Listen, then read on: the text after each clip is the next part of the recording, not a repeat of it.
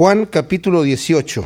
Estamos aquí ya en un momento en donde el Señor ha estado hablando con sus discípulos, caminando, si vamos atrás un poco, al final del el capítulo 14, el Señor dice en el versículo 30, no hablaré ya mucho con vosotros porque viene el príncipe de este mundo y él nada tiene en mí, mas para que el mundo conozca que amo al Padre y como el Padre me mandó, así hago. Levantaos, vamos de aquí. Aquí el Señor estaba hablando de que iba a venir en realidad el príncipe de este mundo, hablando de Satanás, pero iba a venir también Judas, que estaba poseído por Satanás, ¿verdad? Habíamos leído que entró Satanás en él porque Judas le permitió y fue a entregar al Señor. Pero el Señor está anunciando a sus discípulos que Él va a ser llevado y Satanás va a festejar en este momento los acontecimientos que van a acontecer a partir del capítulo 18, todo lo que es la tortura del Señor y la crucifixión pensando Satanás que va a ganar algo, no sabiendo que en realidad todo eso tiene un propósito para derrotarlo a él mismo. Pero él no se da cuenta porque está cegado por el odio y por la envidia y por muchas cosas. Pero lo interesante es que al final del versículo 31 dice, levantaos, vamos de aquí. En ese momento ellos empiezan a caminar rumbo al jardín de Getsemaní. Y entonces en el primer versículo del capítulo 18 dice, Habiendo dicho Jesús estas cosas, salió con sus discípulos al otro lado del torrente de Cedrón, donde había un huerto en el cual entró con sus discípulos. Ese es el huerto de Getsemaní. Y también Judas, el que le entregaba, conocía aquel lugar porque muchas veces Jesús se había reunido ahí con sus discípulos. Judas pues tomando una compañía de soldados y alguaciles de los principales sacerdotes y de los fariseos, fue ahí con linternas, antorchas y con armas. Aquí vemos un detalle. Judas sabía que ese lugar de Getsemaní era un lugar que lo frecuentaba el Señor para estar con sus discípulos. Probablemente en este jardín de Getsemaní fue donde vino también Nicodemo a preguntarle qué debería hacer para heredar la vida eterna. O, bueno, no le hizo la pregunta, pero a tener todo este diálogo con él que aparece en el capítulo 3 de, de Juan. Judas sabía que era un lugar común en donde el Señor, estando en Jerusalén, seguramente después de la cena iba a estar allí con sus discípulos. Un detalle importante que sucedió de parte de los principales de los judíos, le pagaron por adelantado a Judas el trabajo de la traición. Judas fue, primero dijo, ¿cuánto me van a dar ustedes si se los entrego?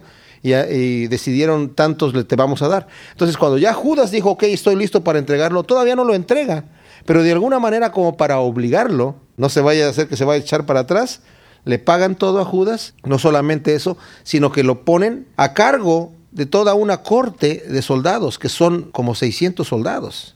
Entonces Judas va ahí como el jefe, ¿verdad? Diciendo, oye, aquí voy bien respaldado para hacer lo que voy a hacer.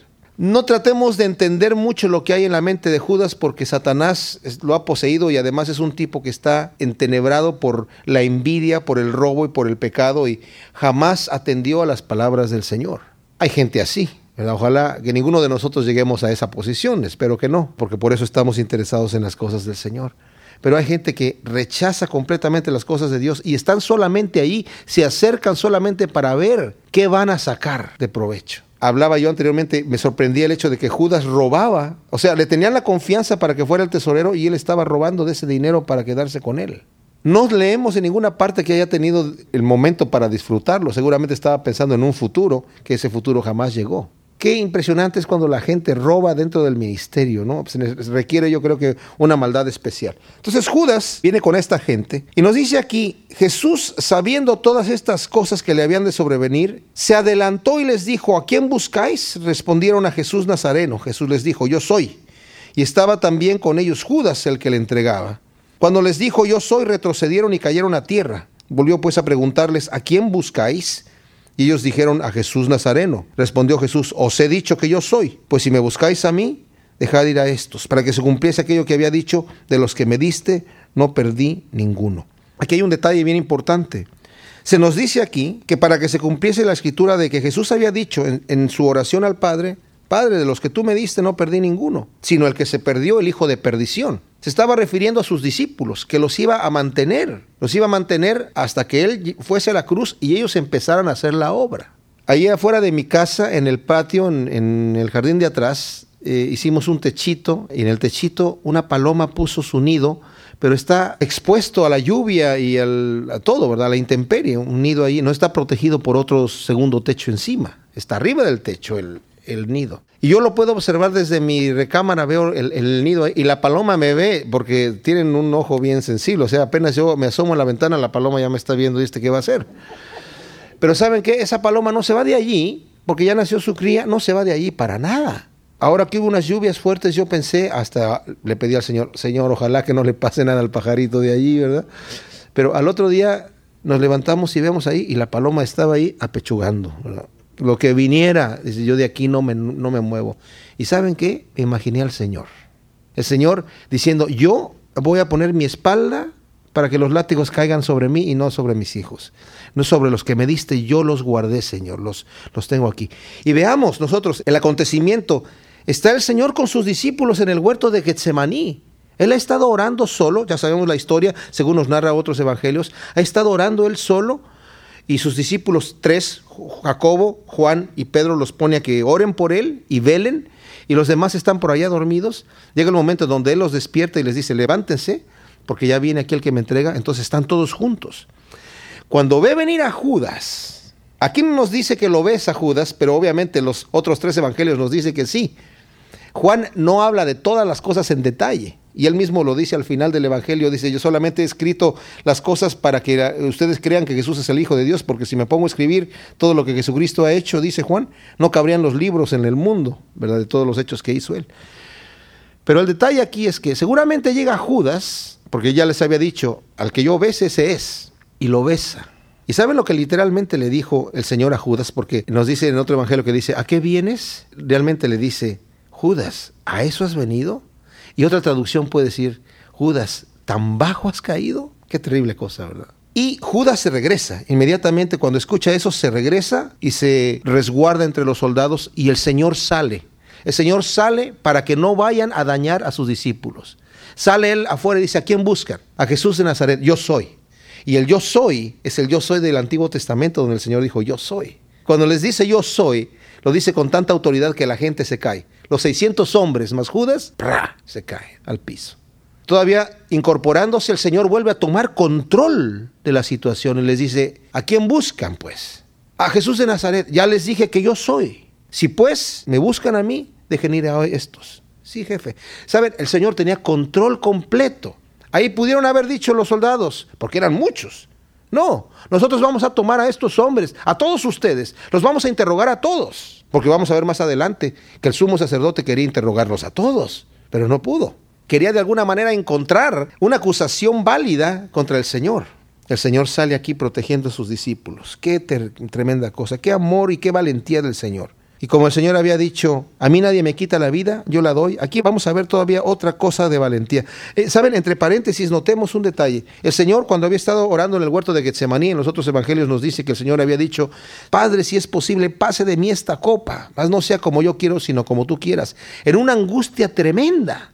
A sus discípulos les había dicho, mi alma está triste hasta la muerte. Y oró esto tres veces, por una hora cada vez, o sea que fue fuerte la, la, angustia del Señor, pero él se levantó ya no angustiado, se levantó victorioso de la oración diciendo voy a beber esta copa y la voy a beber toda y la voy a beber completa y la voy a, be a beber como se debe beber y voy a proteger a los míos y voy a hacer el trabajo completo como debe de ser. Esa es la clase de Dios que nosotros tenemos. ¿Cómo no le vamos a dar toda la honra y toda la gloria? En el versículo 10 dice, entonces Simón Pedro, que tenía una espada, la desenvainó e hirió al siervo del sumo sacerdote y le cortó la oreja derecha, y el siervo se llamaba Malco. Jesús entonces dijo a Pedro, mete tu espada en la vaina, la copa que el Padre me ha dado, ¿no la he de beber? Vemos aquí la valentía del Señor. O sea, Pedro en ese momento sale con una valentía tal vez genuina. Muchos lo critican de que no, en ese momento tal vez era una eh, bravura nada más de espontánea del momento, pero había 600 soldados, todos con espada, todos con armas. Había alguaciles, había mucha gente allí, más de 600 hombres. Todos estaban con el permiso de llegar a infligir cualquier tipo de, de agresión violenta si se resistía. Y no solamente están en peligro los discípulos de ser apresados en ese momento, pero Pedro con un verdadero amor y con un verdadero celo sale como había planeado anteriormente, y con la espada tira seguramente a cortarle la cabeza, ¿verdad? Pero no sabemos si porque no era diestro con la espada o porque estaba un poco todavía con sueño o porque acababan de despertarse cuando justamente llegó Judas. El asunto es que le corta la oreja, pero el Señor le dice, Pedro, guarda la espada. No sabes que yo puedo hacer esto mejor, me puedo defender mejor. En otro evangelio le dice, a mí nadie me quita la vida, yo la doy. Pero lo que dice aquí Juan es bien interesante, lo que observa Juan. La copa que el Padre me dio a beber, no la he de beber. El Padre ya me dijo, no, la tienes que beber, por amor a los tuyos, por amor a los míos. ¿Qué tanto amor nos tiene el Padre que hizo que su Hijo bebiera esa copa? Estaba yo leyendo un poema antiguo que decía, ¿qué clase de Dios tenemos que entregó a su Hijo genuino por amor a, los adoptivos? Qué tremenda cosa, ¿verdad?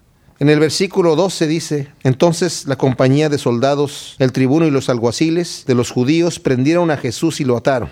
Y le llevaron primeramente a Anás, porque era suegro de Caifás, que era sumo sacerdote aquel año. Era Caifás el que había dado el consejo a los judíos de que convenía que un solo hombre muriese por el pueblo. Sabemos que Anás era por ley de los judíos el que era el sumo sacerdote. Pero ya Roma le había quitado el puesto hace 15 años en este momento. Ya tenía 15 años que no era sumo sacerdote. Y Roma cada año cambiaba de sumo sacerdote. Y en este año le había tocado a el yerno Caifás. Entonces había dos sumos sacerdotes, el que la gente de alguna manera, los judíos de alguna manera reconocían, pero no tenían autoridad legal, y Caifás, que de alguna manera este sacerdocio se mantenía en familia, que era el yerno. Entonces lo llevan primeramente a la casa de Anás atado. Y seguían a Jesús Simón Pedro y otro discípulo, y este discípulo era conocido del sumo sacerdote. Y entró con Jesús al patio del sumo sacerdote, mas Pedro estaba fuera a la puerta. Salió pues el discípulo que era conocido del sumo sacerdote y habló a la portera e hizo entrar a Pedro. Y entonces la criada portera dijo a Pedro, ¿no eres tú también de los discípulos de este hombre? Dijo él, no soy. Y estaban en pie los siervos y los alguaciles que habían encendido un fuego porque hacía frío y se calentaban. Y también con ellos estaba Pedro en pie calentándose. Este detalle de lo que sucede aquí, vamos a ver que más adelante se nos dice que llevan al Señor a la casa de Caifás y Pedro continúa calentándose con estos hombres y vuelve a negar al Señor dos veces.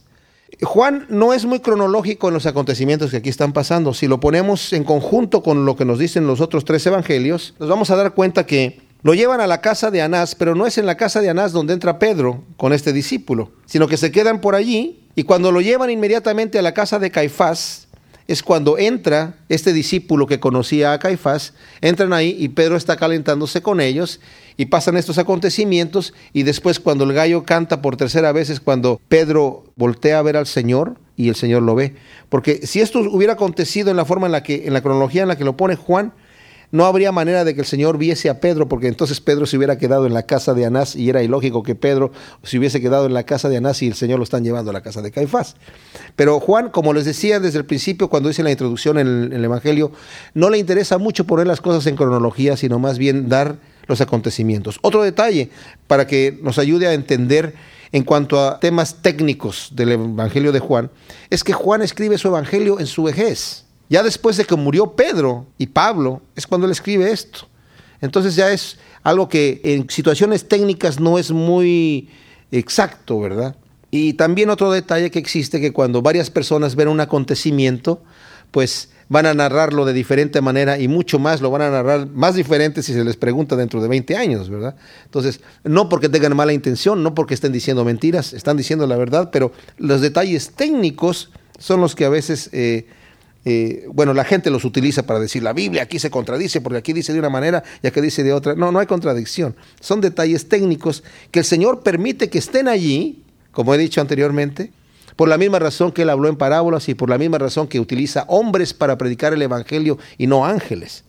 Para que la gente que diga, no, pues que se, equivocó en lo que dijo, pues la palabra, ¿cómo puedo confiar? Un evangelio de repente cita a Isaías y cuando uno ve la cita es de, no, no, no es de Isaías, es de Zacarías, se equivocó. El narrador, pues sí se equivocó, pero no por ese detalle debo decir que se equivocó en toda la obra, ¿me entienden?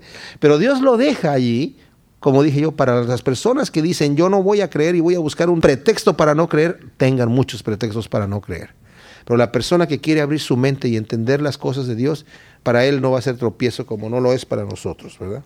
Entonces, Está el Señor en la casa de Anás y nos dice el versículo 19 que el sumo sacerdote preguntó a Jesús acerca de sus discípulos y de su doctrina. Jesús le respondió, yo públicamente he hablado al mundo, siempre he enseñado en la sinagoga y en el templo, donde se reúnen todos los judíos y nada he hablado en oculto. ¿Por qué me preguntas a mí? Pregunta a los que han oído qué les haya yo hablado. He aquí, ellos saben lo que yo he dicho. Ahora, esto es ilegal lo que está pasando en este momento, totalmente ilegal. No se podía juzgar a un reo antes de un día sábado. Y al siguiente día va a ser el día de la preparación de la Pascua. Está toda la fiesta de la Pascua y era ilegal en este momento hacer un juicio de acuerdo a los mismos estatutos que tenían los judíos. Ellos tenían estas reglas, pero aquí rompen todo tipo de reglas. Era ilegal preguntarle al, al reo acerca de su crimen. Tenían que traer testigos y el reo podía estar totalmente en silencio e incriminarlo y solamente tenía que responder a situaciones de los testigos. Pero aquí le está preguntando acerca de su doctrina y de sus discípulos. Lo que realmente quería hacer Anás era preguntarle dónde están tus discípulos, realmente. Había un interés. Y por eso es que estas demás personas están interesadas en Pedro porque ven el interés del sumo sacerdote. O sea, queremos saber dónde están los suyos. Necesitamos testigos, necesitamos oír que alguien diga algo en donde podamos tomarlo. Si este tipo era tan astuto que no lo pudimos tomar en ninguna situación con preguntas capciosas, tal vez a sus discípulos sí. Le están preguntando. Pero el Señor responde no con truco, simplemente dice, yo no he dicho nada en oculto. He hablado siempre delante de todos, pregúntenle a los que han escuchado. Y entonces cuando Jesús hubo dicho esto, uno de los alguaciles que estaba allí le dio una bofetada diciendo, ¿así respondes al sumo sacerdote? Jesús le respondió, si he hablado mal, testifica en que está el mal. Y si bien, ¿por qué me golpeas? Le respondió el Señor perfectamente bien. Anás entonces le envió atado a Caifás, al sumo sacerdote. Estaba pues Pedro en pie. Aquí es en donde realmente deberíamos injertar la porción que leímos del versículo 15 al, al 18. Cuando ya llegamos a la casa de Caifás, el sumo sacerdote, la porción que leímos del versículo 15 al 18, en donde entra este discípulo que era conocido del sumo sacerdote y permite entrar a Simón al patio dentro de la casa para tener un contacto visual con el Señor. Estaba pues Pedro de pie, calentándose, y le dijeron, ¿no eres tú uno de sus discípulos? Él negó y dijo, no soy. Uno de los siervos del sumo sacerdote, pariente de aquel a quien Pedro había cortado la oreja, le dijo, ¿no te vi yo en el huerto con él? Negó Pedro otra vez y enseguida cantó el gallo. Muchos dicen que el que está escribiendo el Evangelio, este Juan, es también este discípulo al que se refiere aquí, que era conocido del sumo sacerdote, porque estos detalles de cómo se llamaba el siervo al que le cortó la oreja a Pedro y de que estaba aquí el pariente de aquel que le cortó la oreja a Pedro. Pero, ¿saben? Hay un detalle. Juan no vivía allí, no, era, no andaba con el sumo sacerdote. La respuesta a esto puede ser que tal vez era un discípulo que vivía en Jerusalén y que trajo la información de alguna manera para que se supiera lo que sucedió. Porque el mismo Juan dice que cuando él escribe, él lo dice en su evangelio, él no solamente ha sido testigo ocular de los acontecimientos, sino que hay otros testigos que ha habido ahí y saca información de ellos, como también lo hace Lucas y lo hace Mateo y lo hace Marcos también. Llevaron a Jesús de casa de Caifás al pretorio. Era de mañana y ellos no entraron en el pretorio para no contaminarse y así poder comer la Pascua. Cuando está aquí en la casa de Caifás, aquí no se nos dice lo que sucede. Pero los otros evangelios nos dice que hacen un cuestionamiento con testigos falsos. Al final le preguntan a Jesucristo, Caifás le pregunta y le dice, te conjuro por el Dios viviente que nos diga si eres el Cristo. Y el Señor les dice, sí, yo soy. Se rasga las vestiduras y dijo, ha blasfemado. Ahora, si él no hubiera sido el Cristo, hubiera sido una blasfemia, porque le dijo, ¿eres tú el Cristo, el Hijo del Dios viviente? Y dijo, sí, yo soy. Si él no hubiera sido el Cristo, eso hubiera sido una blasfemia, pero como sí era, no era blasfemia. Y después se lo llevan a Pilato. Entonces, lo traen a Pilato y dice que salió Pilato a ellos y les dijo, ¿qué acusación traes contra este hombre? Respondieron y le dijeron, si este no fuera malhechor, no te lo habríamos entregado. Entonces les dijo Pilato, tomadle vosotros y juzgadle según vuestra ley. Y los judíos les dijeron, a nosotros no nos está permitido dar muerte a nadie, para que se cumpliese la palabra que Jesús había dicho, dando a entender de qué muerte había de morir. Entonces Pilato volvió a entrar en el pretorio y llamó a Jesús y le dijo, ¿eres tú rey de los judíos? Jesús le respondió, ¿dices esto por ti mismo o te lo han dicho otros de mí? Pilato le respondió, ¿soy yo acaso judío? Tu nación y los principales sacerdotes te han entregado a mí. ¿qué has hecho? Respondió Jesús, mi reino no es de este mundo. Si mi reino fuera de este mundo, mis servidores pelearían para que yo no fuera entregado a los judíos, pero mi reino no es de aquí. Le dijo entonces Pilato, luego eres tú rey? Respondió Jesús, tú dices que yo soy rey. Para esto he nacido, para esto he venido al mundo, para dar testimonio a la verdad. Todo aquel que es de la verdad oye mi voz. Le dijo Pilato, ¿qué es la verdad? Y cuando hubo dicho esto, salió otra vez a los judíos y les dijo, yo no hallo en él ningún delito, pero vosotros tenéis la costumbre de que os suelte uno en la Pascua. ¿Queréis pues que os suelte al rey de los judíos? Entonces todos dieron voces de nuevo diciendo, no a este, sino a Barrabás. Y Barrabás era ladrón. Lo que sucede cuando llevan a Jesús ante Pilato la primera vez porque hay dos veces, aquí no se narra el acontecimiento, hay una parte que lo llevan delante de Pilato, luego Pilato lo manda a Herodes, que estaba de visita allí en Jerusalén.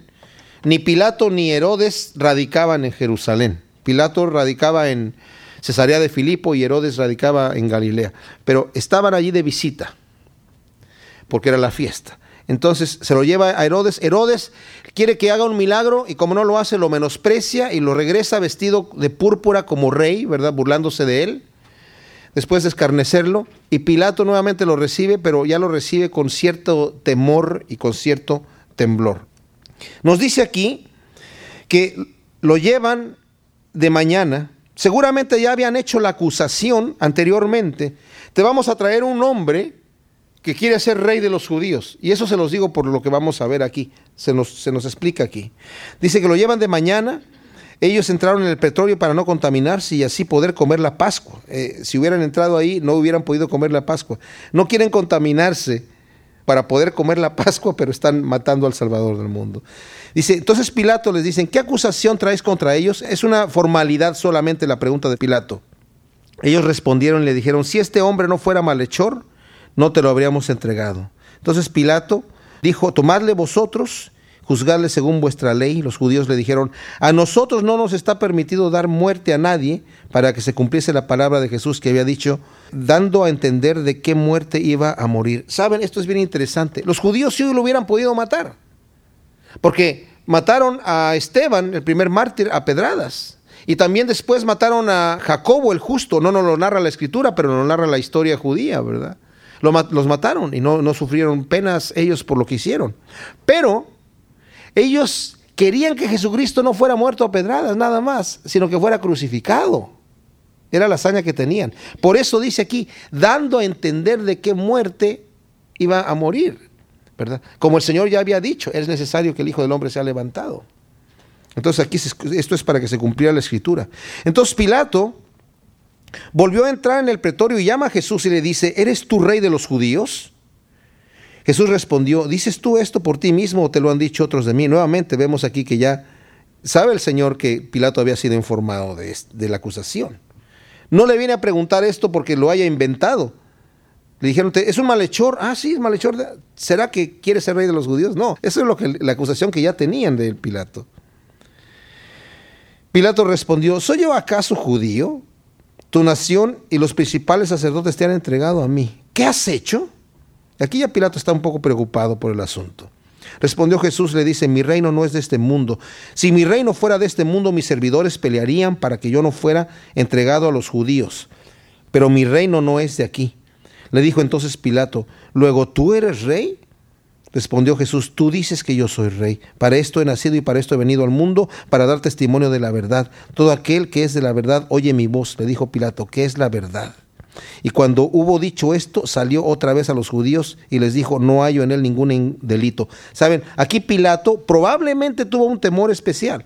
Cuando escuchó mi reino no es de este mundo, a lo mejor está pensando, tal vez este, este hombre es un, es un rey de, de otro lado. A lo mejor me estoy metiendo en un terreno peligroso. Para este momento ya la esposa de Pilato le manda a decir, no tengas nada que ver con este justo porque he padecido mucho en sueños acerca de él. No te metas con él. No te metas con él. Entonces Pilato estaba haciendo un esfuerzo terrible por dejarlo salir. Y también pudo haber sido que durante la ausencia del Señor y se fue a Herodes y los principales acusadores, todos estaban allá. Algunos de los que estaban simpatizantes de Jesucristo se quedaron allí con Pilato y le dijeron, oye, No, ¿verdad? Tú nos, nos ofreces un preso en esta época, ofrécenos a este. Y tal vez por eso el versículo 39 que vemos aquí. Pero vosotros tenéis la costumbre de que os suelten uno en la Pascua, un preso. ¿Queréis pues que os suelte al rey de los judíos? Entonces todos dieron voces de nuevo diciendo, no a este, sino a Barrabás, y Barrabás era ladrón. Capítulo 19. Esta división del capítulo es eh, desafortunada porque continúa todo el evento que está aquí, aunque hay eventos que se combinan. El Señor fue llevado delante de Pilato.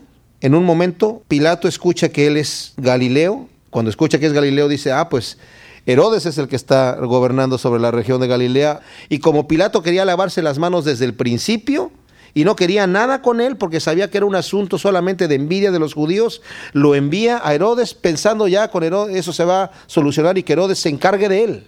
Y que se peleen estos fariseos con Herodes. Pilato había hecho varias situaciones terribles a los judíos. Pilato tenía amigos dentro de la política en Roma que aborrecían a los judíos, pero sus principales amigos ya en ese momento ya no estaban en el poder. Y Pilato había hecho varias cosas en contra de los judíos que le habían quitado popularidad entre los judíos, pero no solamente eso, sino que le habían acarreado problemas. Los judíos se habían ido a quejar a César y había llegado orden de César a Pilato para que arreglara ciertas situaciones. Entonces Pilato no estaba en muy buena posición, estaba delicada prácticamente todavía en buena posición, pero bajo observación. Estaba la situación tensa. Cuando vuelve a regresar el Señor a la casa de Pilato, Pilato, oh no, aquí me lo vuelven a traer nuevamente. Y es ahí en donde Pilato empieza a decirles, bueno, ustedes tienen la costumbre de que se les suelte un preso en este momento. ¿eh? ¿Por qué no soltamos al, rey de los judíos? Eh? Tal vez el pueblo, los que están a favor, van a gritar en este momento. Pero estos hombres los principales de los judíos supieron de una manera eh, violenta y, fuerte, ¿verdad? tenaz, gritar crucifícale, crucifícale y empezar a incitar a la multitud y sobornaron a la gente para que dijera crucifícale y sobornaron a la gente para que dijera pide a Barrabás. ¿Se imaginan ustedes, estos hombres, estos políticos religiosos hipócritas, eran los que tenían la potestad de echar a una persona de la sinagoga o de mantenerlo ahí, de mantenerlo en buena reputación o de totalmente quitar su reputación de la sociedad. Y si estos hombres estaban sobornando a la gente que estaba ahí, tú di crucifícale, ah, sí, sí, señor, sí, cómo no, para quedar bien con ellos y para aparte quedarme con el dinero del soborno, y pidieron a Barabás. Así que entonces tomó Pilato a Jesús y le azotó. Y los soldados entretejieron una corona de espinas y la pusieron sobre su cabeza y le vistieron con un manto de púrpura y le decían, salve rey de los judíos, y le daban de bofetadas. Entonces Pilato salió otra vez y les dijo, mirad, os lo traigo afuera para que entendáis que ningún delito hallo en él. Y salió Jesús llevando la corona de espinas y el manto de púrpura, y Pilato les dijo, He aquí el hombre. Cuando le vieron los principales sacerdotes y los alguaciles, dieron voces diciendo, Crucifícale, crucifícale. Pilato les dijo, Tomadle vosotros y crucificadle, porque yo no hallo delito en él. Pilato desesperado, queriendo soltar todavía al Señor, temiendo, no tanto por el respeto que le tenía a él, sino por el temor a sí mismo, dice, tal vez si lo llevo y lo azoto otra vez. Ya el Señor venía golpeado, que lo habían golpeado en la casa de los sumos sacerdotes, ¿eh? en la casa de Anás lo golpearon y también lo golpearon en la casa de Caifás. Y después lo llevaron delante de Pilato, no lo trataron muy bien, lo llevan delante de Herodes, eh, lo escarnece Herodes. También lo golpean allí y lo visten de púrpura. Lo traen delante de Pilato. Pilato quiere soltarlo y como los judíos no lo dejan que lo suelte, lo manda a azotar. Ahora, hay un detalle que está sucediendo aquí. Como los judíos no querían entrar dentro de la casa de Pilato para estar hablando con él, porque se iban a impurificar, Pilato tenía, para soportar esta situación entre ellos, que ir y hablar con los judíos y luego regresar, caminar y regresar y hablar con Jesús y luego regresar y caminar con los judíos y luego regresar y, hablar con Jesús. No estaban todos en el mismo lugar. Entonces Pilato, en un momento dado donde dice, crucifícale, crucifícale, y ve a toda la gente que está alborotada, vuelve a entrar allí, da órdenes allí a los soldados y les dicen, llévense a este hombre, golpéenlo, azótenlo, maltrátenlo y tráiganmelo a mí en mal aspecto para que la gente ya lo vea derrotado y tal vez así ya no quieran crucificarlo. La idea de Pilato, como muchas personas calculan, es solamente especulación obviamente, pudo haber sido, si ven a un hombre derrotado, ¿cómo va a poder ser rey? Si mira, no tuvo poder contra estos soldaditos que lo azotaron, ¿cómo va a ser rey de los judíos? ¿Cómo va a poder levantarse en contra de Roma?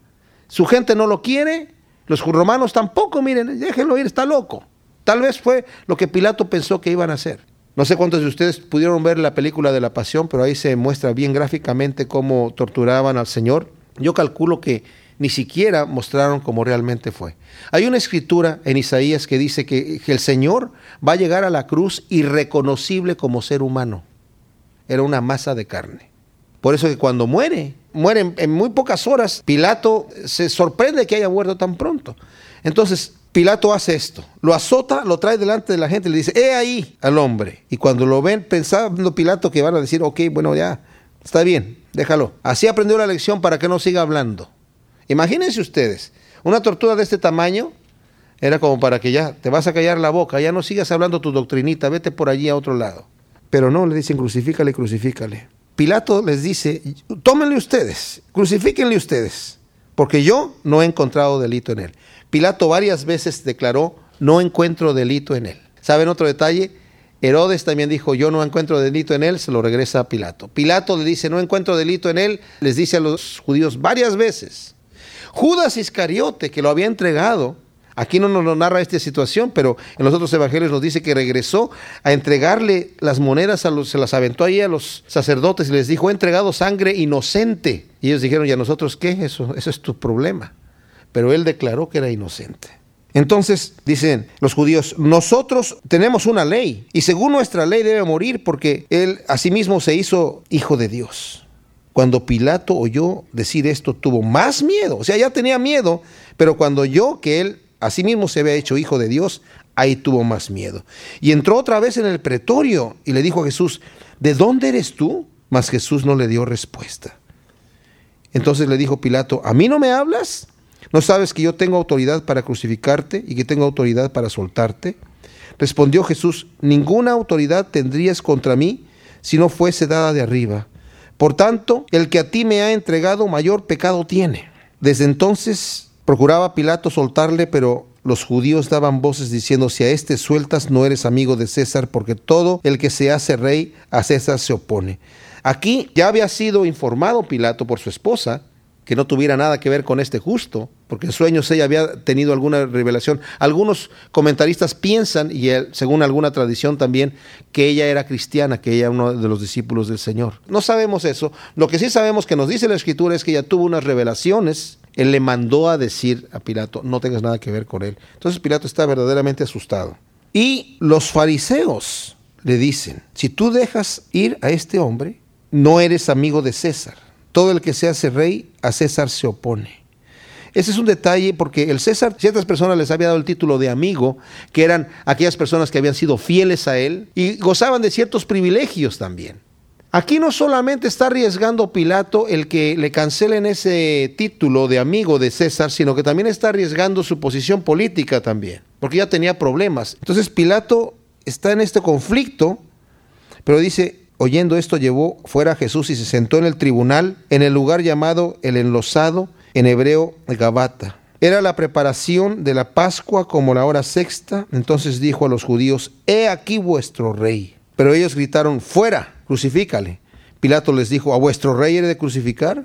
Respondieron los principales sacerdotes, no tenemos más rey que a César. Así que entonces lo entregó a ellos para que fuese crucificado. Tomaron pues a Jesús y le llevaron. ¿Saben qué terrible aquí? Estos judíos lo que dijeron, no tenemos más rey que a César, estaban negando no solamente el reinado de Jesucristo sobre ellos, sino estaban negando el reinado completamente de Dios, el Padre también sobre ellos. Si para ellos Jesucristo no era el Mesías, si no era el Hijo de Dios, si no era Dios, el Dios que ellos tenían en su mente lo estaba negando diciendo nuestro rey es César. Ellos aborrecían a César. Por eso tenían tantos conflictos y tantos problemas. Pero en este momento, con el deseo que tenían de entregar al Señor a la muerte, prefirieron decir, no tenemos más rey que César. Y con eso, totalmente Pilato quedó desinflado. La única cosa que Pilato pudo haber hecho es decir, a mí no me importa arriesgar mi vida, mi posición, mis privilegios que Roma me ha dado, con tal de no tener los problemas que me voy a acarrear si yo entrego a este hombre. Ya mi esposa me advirtió, él mismo me ha dicho, el que a ti me ha entregado tiene mayor pecado que tú. Eh, o sea, le está diciendo, tú también tienes pecado. Pero no, lo entrega para ser crucificado y se lo llevan. Versículo 17. Y él cargando su cruz salió al lugar llamado de la calavera y en hebreo Gólgota. Y ahí le crucificaron y con él a otros dos, uno a cada lado y Jesús en medio. Escribió también Pilato un título que puso sobre la cruz, el cual decía, Jesús Nazareno, rey de los judíos. Y muchos de los judíos leyeron este título porque el lugar donde Jesús fue crucificado estaba cerca de la ciudad. Y el título estaba escrito en hebreo, en griego y en latín. Dijeron a Pilato los principales sacerdotes y los judíos, no escribas, rey de los judíos, sino que él dijo, soy rey de los judíos. Respondió Pilato, lo que he escrito, he escrito. El Señor pues es entregado, lleva este título, nos dice aquí que él cargó la cruz, otros evangelios nos dicen también, los sinópticos, que eh, él no pudo cargarla por un buen tiempo. La cruz no era la cruz completa, solamente era el travesaño porque las crucifixiones eran comunes entre los romanos, tenían un lugar en donde ya tenían el palo principal, ¿verdad? Eh, el asta principal de la cruz, y solamente llevaban el travesaño que lo clavaban ahí y juntamente con la persona que iban a ejecutar. El título que llevaba el Señor era el título de su crimen. Y él puso, Pilato puso, realmente lo que decía era, este es Jesús de Nazaret, el rey de los judíos. Entonces, no había un delito, solamente estaba el título. Él lo hizo como, en cierta manera, tal vez como burla para los judíos, ¿verdad? Ah, ok, este es el rey de ustedes, ¿verdad? Ese es el único rey que van a tener y está ya clavado en la cruz. Entonces ellos llegan a decirle, no, no digas que es el rey, sino que él dijo, pone el delito, su delito es que él dijo que era el rey.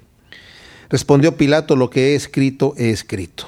Cuando los soldados subieron crucificado a Jesús, tomaron sus vestidos e hicieron cuatro partes, una para cada soldado Tomaron también su túnica, la cual era sin costura, de un solo tejido de arriba abajo. Entonces dijeron entre sí, no la apartamos, sino echemos suerte sobre ella para ver de quién será. Esto fue para que se cumpliese la escritura que dice, repartieron entre sí mis vestidos y sobre mi ropa echaron suertes. El Salmo 22, por si lo quieren leer más adelante, narra la crucifixión del Señor, la tortura que él tuvo, eh, la sed que él padeció, la repartición de los vestidos por profecía de David.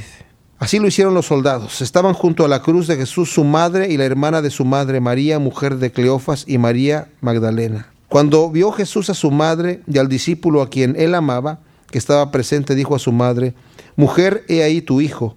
Después dijo al discípulo, He ahí tu madre y desde aquella hora el discípulo la recibió en su casa. El Señor en la cruz, en el momento más crucial, doloroso, que ya está yéndose, todavía tiene cuidado de dar sus últimas instrucciones. Está ahí Juan, que según se cree por lo, las situaciones que leemos en la escritura, que era pariente, primo del Señor, de cualquier manera está ahí al pie de la cruz. Es el único discípulo que está ahí. Aquí dice al discípulo que Jesús amaba. Bueno, sabemos que se trata de Juan, más adelante el mismo Juan lo va a decir. Y está ahí María, y sabiendo ya que el Señor va a partir, le dice, bueno, madre, ahí está tu hijo, hijo, ahí está tu madre. Seguramente Juan la recibe en su casa, pero es posible que más adelante María haya ido ya a su propia casa, eventualmente, porque también los hermanos de Jesús que no creían en él, después van a creer ellos en el Señor más adelante, entonces seguramente van a recibir a su madre. Después de esto, sabiendo Jesús que ya todo estaba consumado, dijo, para que la escritura se cumpliese, tengo sed, y estaba ahí una vasija llena de vinagre. Entonces ellos empaparon en vinagre una esponja y poniéndola en un hisopo, se la acercaron a la boca. Cuando Jesús hubo tomado el vinagre, dijo, consumado es, y habiendo inclinado la cabeza, entregó el espíritu. Otro evangelio dice que le dieron a beber al principio vino mezclado con mirra, y cuando gustó qué cosa era, no lo quiso beber. Eso fue al principio, cuando recién lo, estaban, lo acababan de crucificar. Pero aquí al final, ya cuando está a punto de expirar, es cuando el Señor dice, tengo sed, y le acercan esponja con vinagre, y esa sí la toma. El vino mezclado con mirra era un anestésico, era un anestésico. Y el Señor cuando sabe que es eso no, lo prueba, no lo quiere tomar porque va a sufrir y va a pagar por nuestro pecado con todo el dolor. Qué cosa tan tremenda. O sea, lo pudo haber tomado y aún así haber pagado por nuestro pecado, pero no, Él sufrió todo el dolor completo. Y el vinagre sí lo toma porque tiene que cobrar fuerza para decir sus últimas palabras, que son las que dice aquí. Cuando Jesús hubo tomado el vinagre, dijo, consumado es. Y habiendo inclinado la cabeza, entregó el Espíritu. Entonces los judíos, por cuanto era la preparación de la Pascua, a fin de que los cuerpos no quedasen en la cruz en el día de reposo, pues aquel día de reposo era de gran solemnidad, rogaron a Pilato que se les quebrasen las piernas y fuesen quitados de ahí. Ahora, este detalle era porque muchas veces el que estaba crucificado depende de su condición física y de la condición en la que haya llegado al momento de su crucifixión. Duraba varias horas o algunos días allí en la cruz, hasta que moría de diferentes cosas, de deshidratación, de gangrena, de asfixia, de muchas cosas. Una muerte totalmente dolorosa. Pero en este caso, cuando querían ya quitar a la gente, porque la gente, los que estaban crucificados tenían que empujarse con las piernas para poder respirar sobre el clavo que estaba clavado en la cruz. Entonces el dolor era terrible, pero era la única forma en la que podían respirar. Y después se dejaban colgar sobre las manos y se iban descoyuntando lentamente los huesos. Aquí les piden que les quiebren las piernas para que ya no puedan levantarse y morir asfixiados. Para poderlos quitar antes de que anochezca, porque viene la Pascua y no queremos que, eh, que alguien vaya a contaminarse y no puedan participar de la Pascua. Y es un día de solemne para, para festejar. Increíble, aquí esto me maravilla porque seguramente los fariseos y los que todos los enemigos de Cristo celebraron la Pascua, felices, comiéndola, ¿verdad? Celebrando, y, comiendo y bebiendo con gozo y brindando uno con el otro, ¿verdad? Nos los quitamos de encima. Una fiesta solemne que era para Dios. Y habían matado al Hijo de Dios. Versículo 32 dice, vinieron pues los soldados y quebraron las piernas al primero y asimismo al otro que había sido crucificado con él, mas cuando llegaron a Jesús, como le vieron ya muerto, no le quebraron las piernas. Pero uno de los soldados le abrió el costado con una lanza y al instante salió sangre y agua. Y el que lo vio da testimonio y su testimonio es verdadero y él sabe que dice la verdad para que vosotros también creáis porque estas cosas sucedieron para que se cumpliese la escritura, no será quebrado hueso suyo. Y también otra escritura dice, mirarán al que traspasaron. Vemos nosotros que no le quiebran el hueso porque también el Señor había dado instrucción que al cordero o al cabrito que se iba a cocer para celebrar la Pascua, que se iba a asar, dice, lo van a comer entero. Era, un símbolo de, de esto que está sucediendo aquí, del sacrificio del Señor. Dice, no quebrarás hueso suyo. Y también aquí nos está diciendo de otra escritura que dice, mirarán al que traspasaron y no será quebrado hueso suyo, que también está en un salmo. Como dije, si ustedes tienen alguna Biblia con referencia, van a ver que en Éxodo 12, 46 y Números 9, 12 es en donde se dan estas instrucciones acerca de que no se debe de quebrar el hueso de la, de la víctima o del animal que se está comiendo eh, ahí, sino tiene que dejarse los huesos completos, pero también el Salmo 34.20 da la escritura referente directamente a Jesucristo. Versículo 38 dice que después de todo esto, José de Arimatea, que era discípulo de Jesús, pero secretamente por miedo de los judíos, rogó a Pilato que le permitiese llevarse el cuerpo de Jesús, y Pilato se lo concedió. Entonces vino y se llevó el cuerpo de Jesús. También Nicodemo, el que antes había visitado a Jesús de noche, vino trayendo un compuesto de mirra y de aloes como cien libras. Tomaron pues el cuerpo de Jesús y lo envolvieron en lienzos con especies aromáticas, según es costumbre sepultar entre los judíos. Y en el lugar donde había sido crucificado había un huerto, y en el huerto un sepulcro nuevo, en el cual aún no había sido puesto ninguno. Ahí pues por causa de la preparación de la Pascua de los judíos, y porque aquel sepulcro estaba cerca, pusieron a Jesús. Déjenme decirles que estos dos personajes que se encuentran aquí, José de Arimatea, que se nos dice que era un discípulo de Jesús, pero secretamente por miedo de los judíos, viene a pedir el cuerpo del Señor para enterrarlo en una tumba que él tiene ya preparada. Cuando vemos los otros evangelios también dice esto, ¿verdad? Él lo quiere llevar para darle una sepultura digna al Señor entrégame el cuerpo. No queremos que estos tipos lo vayan a, tirar en el Gehenna, que era el basurero. A la gente que no tenía sepultura, que no tenían dinero para, para comprar una sepultura, sobre todo a esos malhechores que no tenían nada, que habían sido clavados en la cruz, los bajaban de ahí y los tiraban directamente al basurero, que era un basurero que estaba constantemente quemándose. Estos hombres que tenían miedo a los judíos en el capítulo 3 aquí mismo de Juan nos dice que vino Nicodemo de noche a Jesucristo por temor a los judíos. En este momento, a pleno día, llegan delante de Pilato, ya no con la vergüenza que antes tenía, ya no con el temor, no importando las consecuencias realmente. Pide este hombre, José de Arimatea, yo necesito el cuerpo de, de Jesucristo para darle una sepultura digna. Y se lo entregan. Aquí nos dice Juan que lo, que lo sepultan en un, en un huerto donde había un sepulcro cavado en una cueva y, porque estaba cerca. Saben, en realidad eh, Juan no nos da la intención completa. A nadie sepultaban en un sepulcro porque estuviera cerca y sobre todo uno cavado en una cueva porque era carísimo. O sea, le pertenecía a alguien ese sepulcro. Pues era de José de Arimatea. Pero en un sepulcro que era carísimo, ahí lo fue a enterrar. Y Nicodemo, veamos lo que hace Nicodemo aquí. Dice que Nicodemo, que antes había visitado a Jesús de noche, vino trayendo un compuesto de mirra y de aloes, como 100 libras. Era exagerada la cantidad que traía, carísimo. Era esto como la exageración, si queremos llamarle así, de perfume que María, la hermana de Lázaro, echó sobre la cabeza los vestidos y los pies del Señor y que fue criticada por eso, por haber derramado algo tan caro, pues esto era mucho más caro todavía, muchísimo más caro. Eran unos compuestos de aloes y mirra carísimos que se utilizaban en los embalsamamientos, incluso de Egipto también, para darle una sepultura no solamente digna al Señor, sino una sepultura regia, completamente regia. Notemos que el Señor ya había venido oliendo al perfume que le había derramado María. Sus vestidos olían a eso, su cabeza también, todo olía, porque aunque se bañara, ese perfume continuaba. Y con ese aroma entró delante de Pilato, entró delante de Herodes y regresó a la casa de Pilato, a la casa de Anás entró también, a la de Caifás, con ese aroma a rey. Y lo envuelven estos hombres, ¿verdad? Sin ningún temor de que vayan a sufrir ninguna situación.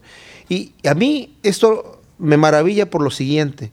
Veamos el contraste, ¿verdad?, de Pedro. Pedro andaba con el Señor pues muy fuerte en el momento mientras estaba ahí, pero en el momento de la angustia, en el momento de la persecución, en el momento donde la situación se pone difícil, Pedro niega a su Señor, porque se debilita en su carne. Más adelante, Pedro lo vamos a ver ya eh, lleno con el poder de su Espíritu, del, Espíritu Santo que va a poder, eh, pues, entregar su vida, ¿verdad? Y predicar con denuedo. Pero aquí estos hombres hacen lo opuesto. Mientras están allí el Señor presente, ellos tienen temor a los judíos, pero cuando ya las cosas se pusieron terribles, ellos salen directamente. Los discípulos en este momento corrieron, huyeron, estaban escondidos.